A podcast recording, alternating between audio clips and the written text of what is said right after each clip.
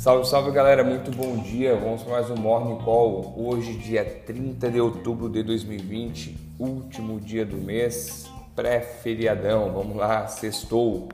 Falando um pouquinho ontem de Bovespa, tomamos um fôlego, fechou em leve alta, leve não, bastante alta, de 1,27% com 96.582, puxado por ações de commodities, também o exterior positivo. As pessoas que puxaram o índice foram Petrobras e Vale, reportando aí os lucros que tiveram, a divulgação do terceiro trimestre que foi positivo.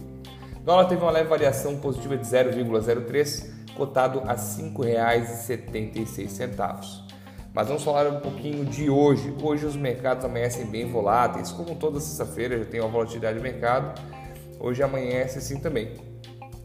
Europa continua apreensiva com o aumento de casos de coronavírus e medidas de isolamento social, que alguns países estão fazendo os lockdowns, ali, como a gente comentou, de Alemanha e França, 30 dias fechado. Ela abriu o pregão hoje em forte queda, a quinta queda da semana, não, não, não, terminou nenhum dia positivo.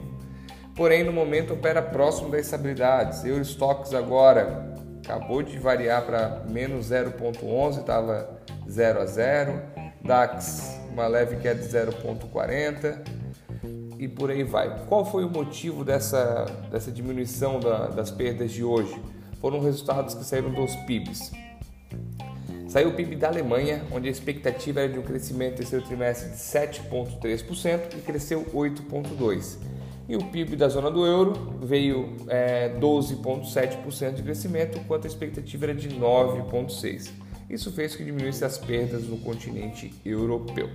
Falando um pouquinho de futuros americanos, sinalizam uma abertura em queda hoje. Apesar de ontem os resultados das grandes empresas de tecnologia for, for, é, terem sido favoráveis é, e aumentaram o índice ontem Wall Street, após o fechamento do mercado, algumas empresas disseram que não tem perspectiva para os próximos trimestres. Então, isso não, o mercado não reagiu bem a isso e está operando negativo no momento. Além disso, é, casos de Covid também aumentam significativamente nos Estados Unidos dia após dia. Temos aquela novela mexicana que vai se encerrar na terça-feira agora, sem decisão, não, bem provável que não vai sair pacote nenhum, já estamos na reta final, terça já, já começa a eleição. E uma terceira preocupação é caso o Trump encoste muito no Biden, Biden ganhe por uma diferença muito pequena, Trump pode querer ver a, a eleição, é, rever a eleição judicialmente com o processo. Isso teme bastante o mercado porque vai ficar no limbo em alguns dias aí até decidir quem venceu ou quem não venceu. Então hoje é bem provável que Wall Street opere em queda. Por aqui temos mais alguns balanços sendo divulgados agora, hoje. Hoje saiu o resultado do terceiro trimestre Duratex, Gol, Copasa e Irã. Os mercados asiáticos fecharam em queda, refletindo a preocupação com a segunda onda de Covid no continente europeu.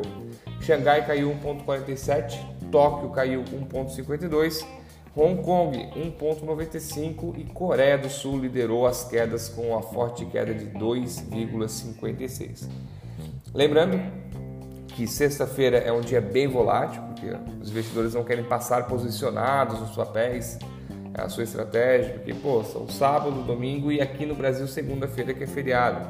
Então são três dias e pode acontecer milhões de coisas e na terça realmente abrir fora da estratégia. Então hoje é um dia bem volátil, vamos ver como vai fechar o nosso índice.